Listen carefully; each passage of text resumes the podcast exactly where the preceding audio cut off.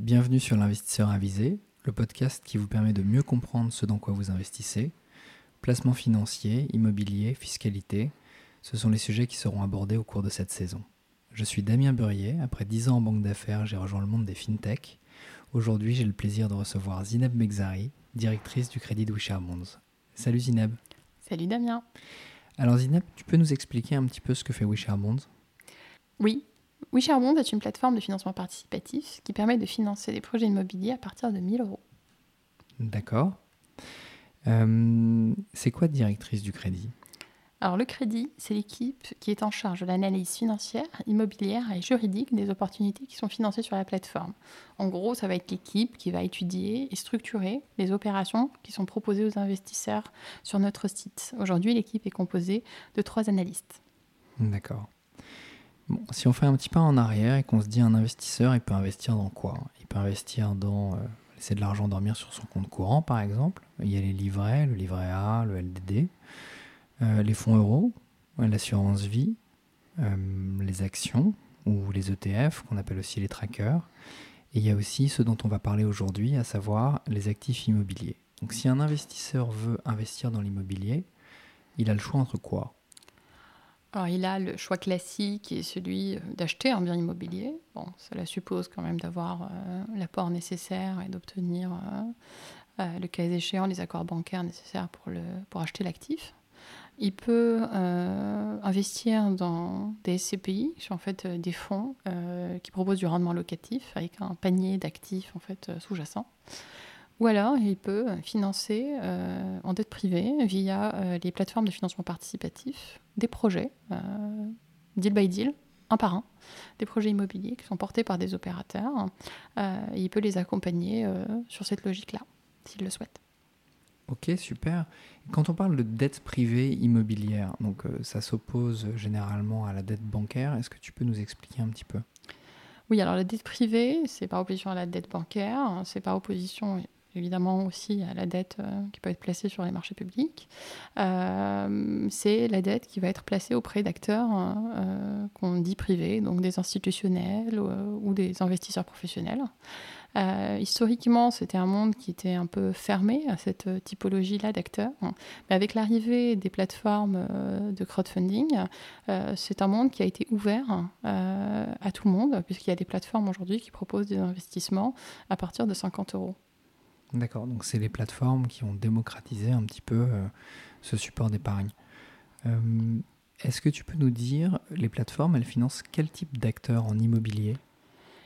Aujourd'hui, les plateforme se concentre sur deux types d'acteurs, hein, soit euh, ce qu'on appelle le marchand de biens, euh, c'est-à-dire un acteur qui va acheter euh, un actif qui existe hein, pour le revendre avec une stratégie qui va être une stratégie de création de valeur qui va être en fait soit de faire des travaux, soit de le revaloriser de façon locative, c'est-à-dire d'augmenter le loyer dessus avant de le revendre, etc.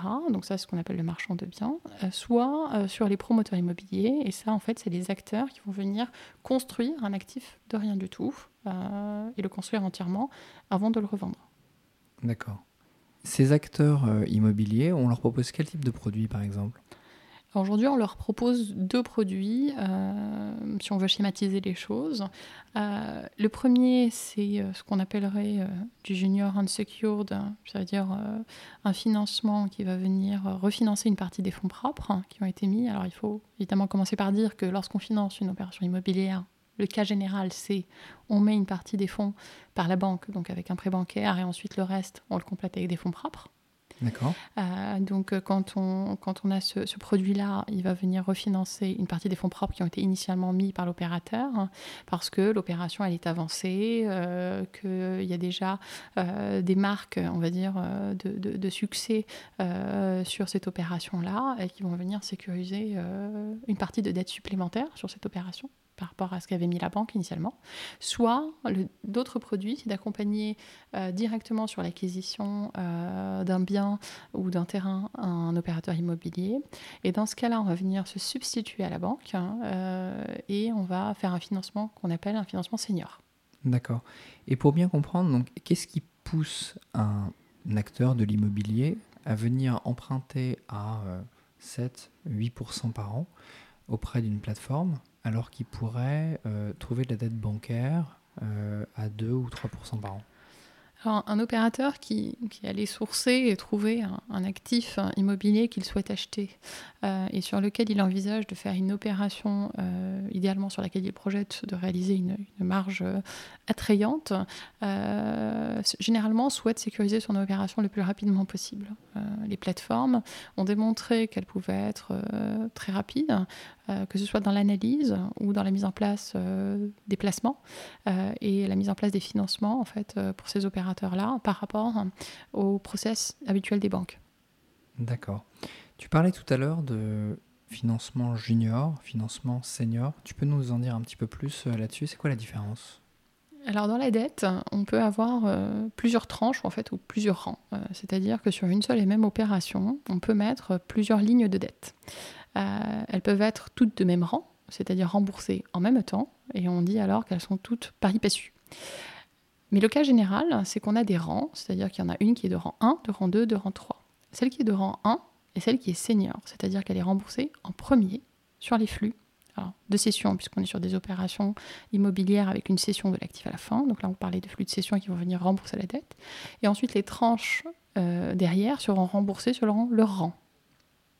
Donc rang 2, ensuite rang 3, etc. D'accord. Et tout à l'heure, on parlait, donc, tu disais senior secured. Donc, quand on dit ce secured, justement, ou le unsecured, justement, ils font référence à quoi? Alors, secured, unsecured, en français, c'est garantie, non garantie. Euh, donc, en gros, est-ce que le financement dispose d'une garantie Et en immobilier, on va viser les sûretés réelles de type hypothèque ou privilège euh, de prêteur de deniers, c'est-à-dire euh, une sûreté qui prend en gage l'actif en lui-même qui a été financé et qui permet en cas de défaut, évidemment, de le, de le récupérer pour le mettre en vente, pour se faire rembourser, mais qui permet aussi, dans le cadre de l'opération, d'être servi prioritairement, et là via notaire, hein, euh, via l'intervention d'un notaire, euh, directement sur les flux de cession pour se faire rembourser. Ok, donc si je comprends bien, senior moins risqué que junior, sur une même opération. Oui. Et secured moins risqué que unsecured. Correct. D'accord. Euh, on peut parler une seconde de l'hypothèque. C'est quoi euh, une hypothèque et qu'est-ce que ça confère comme droit?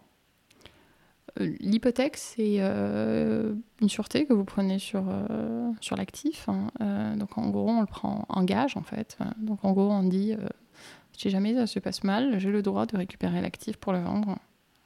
Et ça veut aussi dire que pour que cet actif-là il soit vendu, il faut mon autorisation.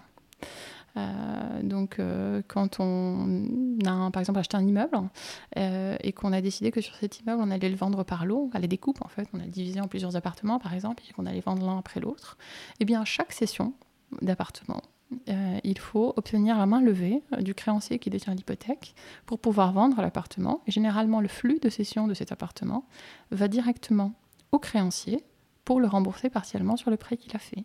Ça donne priorité de flux. D'accord. Et sécurisation du flux. Ok. Euh, a priori, c'est un produit qu'on devrait voir de plus en plus souvent sur Wishabond oui, alors on a plusieurs euh, projets euh, qui vont arriver dans, selon ce montage-là, sachant que sur Wisher Bonds, on a une approche, on va dire, spécifique sur ces dossiers-là, une approche qu'on appellera l'unitranche, parce qu'on va venir en fait proposer euh, aux emprunteurs hein, de leur financer la tranche senior et potentiellement une partie de la tranche junior, tout ça en un seul prêt, et de faire un taux euh, hybride entre le taux de la banque, qui généralement est à 3,5-4%, et le taux euh, de la dette junior, qui lui va être à 9-10%. Et donc, on va proposer euh, des taux qui vont être autour de 7-8% euh, pour cette tranche de risque-là, puisqu'effectivement, le taux étant toujours corrélé au risque, et là, comme le risque étant réduit largement par la tranche senior, hein, le taux est corrélé en fait à ce risque-là. Ok. Si je suis un investisseur, qu'est-ce que je dois faire pour avoir accès à ce type de produit?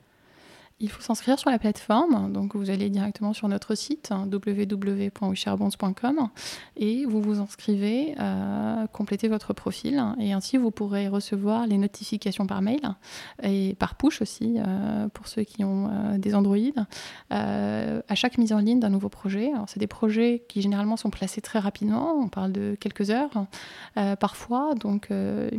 Il faut s'inscrire et euh, comme ça, on peut être le premier, parmi les premiers, à investir sur ces projets-là.